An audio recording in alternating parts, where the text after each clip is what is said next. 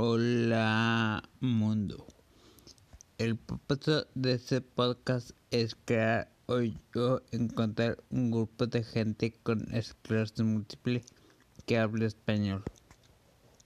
Con la novedad que el fondo que me ayudaba a pagar una de las mitad va a cerrar el año que entra. Así que tengo que buscar otro y como la medicina es muy cara, casi no hay opciones. Y cuando hay apertura en un fondo, se puede cerrar muy rápido porque mucha gente aplica. Lo bueno es que no es la medicina más cara, así que solo son cientos de dólares al mes en vez de miles de dólares sobre las noticias. Otro artículo sobre Glab Britney. Uno sobre cómo disminuir el dolor de inyecciones subcutáneas. Un video sobre un policía esposando a un niño con autismo.